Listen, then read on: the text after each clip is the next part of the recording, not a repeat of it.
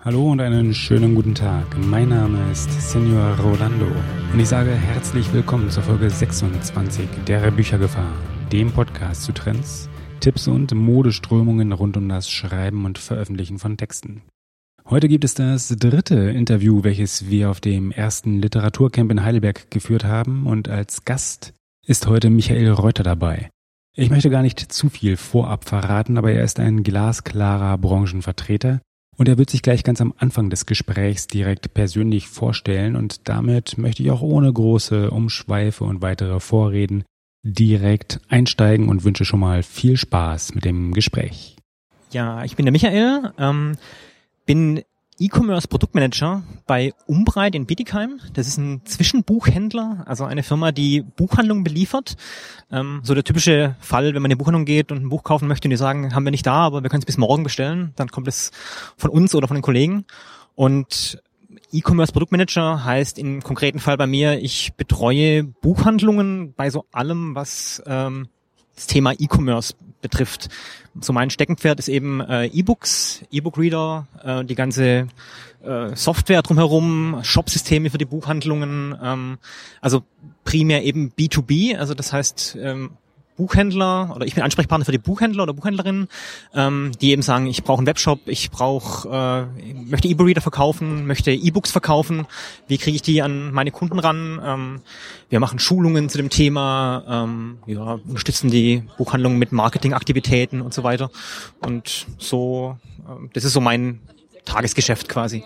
Macht ihr da so White-Label-Angebote, dass ihr so den Shop stellt und dann irgendeinen Buchladen um die Ecke dann sagt, so jetzt habe ich einen Online-Shop und möchte den gerne betreiben und ihr macht das eigentlich dahinter oder wie stelle ich mir das vor? Genau so. Also wir haben ähm, verschiedene Modelle, aber das ist so das auch das Hauptprodukt eigentlich so ein White Label Shop. Genau, das heißt die Buchhandlung entscheidet sich dafür, hat dann eigenes Layout, äh, eigenes Logo, kann dann über so ein Content Management System auch die Inhalte selber pflegen ähm, und wir machen quasi die Technik dahinter, ähm, machen das aber schon immer, also auch mit allen Produkten eigentlich so, dass wir das immer als Partner des Buchhandels sehen. Das heißt, wir machen kein Fulfillment äh, oder wenn dann nur auf Wunsch, aber eigentlich ist es immer so, dass quasi der Endkunde kauft bei der Buchhandlung, die Buchhandlung entscheidet auch, wo und wie sie diese Bestellungen weiterverarbeitet und wir bieten, sind quasi der technische Dienstleister, der das, der diese Plattform anbietet. Ja, das leuchtet mir ein, gerade bei den, bei den, bei den Papierbüchern, aber wie sieht das dann mit den elektronischen Büchern aus? Die liefert ihr dann schon selber aus, oder? Also wir machen das auch mit einem, also mit einem Dienstleister. Ähm, ganz konkret äh, ist es die die Firma Media Control, ähm, die man kennt von den. Äh, ja, das ist bekannt. Ja. Genau, ist, also ist ein, ein bekannter Name. Und die haben eben auch ähm, sind eben auch interessiert an, an E-Book-Verkaufszahlen und bieten eben eine Plattform an, ähm, wo man sehr einfach ähm, quasi als digitaler Dienstleister auftreten kann.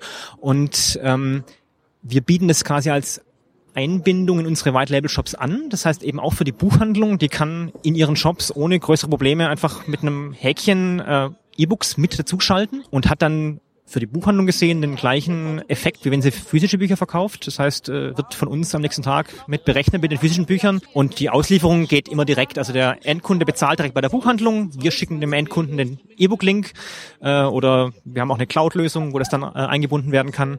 Und also immer die Prämisse möglichst einfach, vor allem für den Endkunden und natürlich auch für den Buchhändler, ähm, um das ein bisschen nach vorne zu bringen. Ist diese Cloud-Lösung an irgendwelche bestimmten Geräte gebunden oder? Also die ist, ähm, wir arbeiten mit der Firma Pocketbook zusammen, ähm, die äh, die Pocketbook wieder machen und da gibt's eben auch eine Cloud-Lösung. Also das System ist grundsätzlich offen, wobei die Cloud eben, ähm, ich sag mal, von den von den äh, E-Book-Lesegeräten natürlich auf die Pocketbook-Geräte abgestimmt ist. Ähm, aber jetzt der Zugriff, es gibt eine Android-App, eine iOS-App äh, und einen Web-Zugriff. Das heißt, da bin ich jetzt plattformneutral.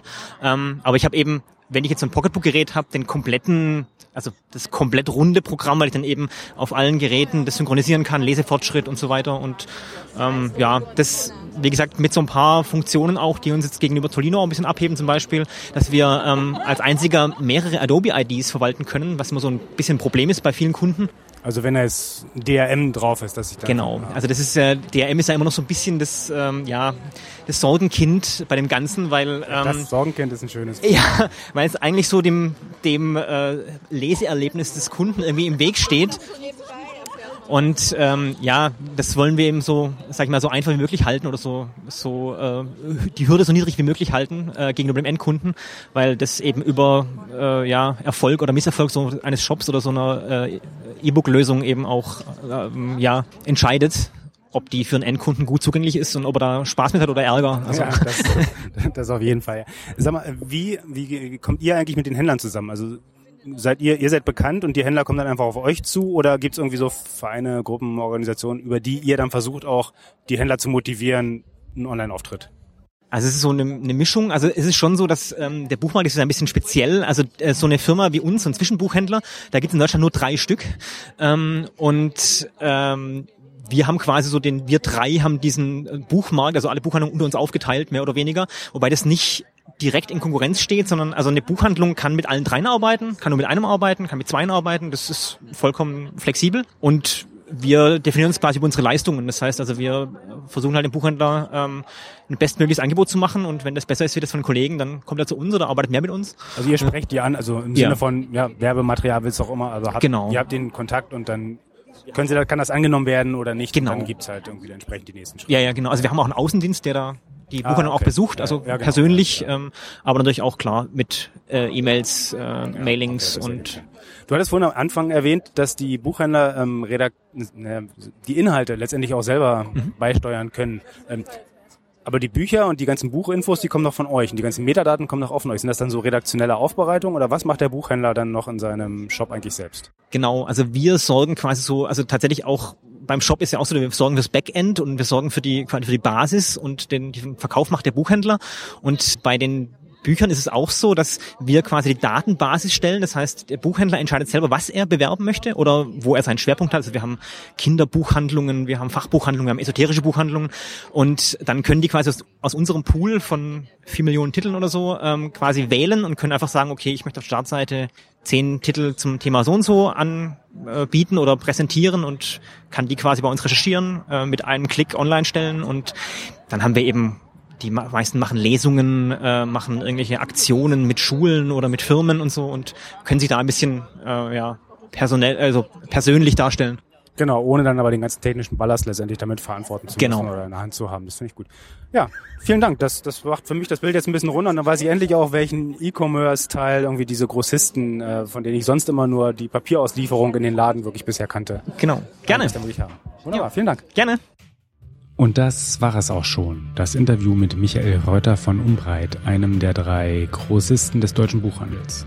Die Links zu ihm, die Links zu Umbreit sowie zu Diensten und Produkten, die Michael erwähnt hat, gibt es selbstverständlich wieder in den Shownotes zu dieser Sendung und somit unter büchergefahr.de-26.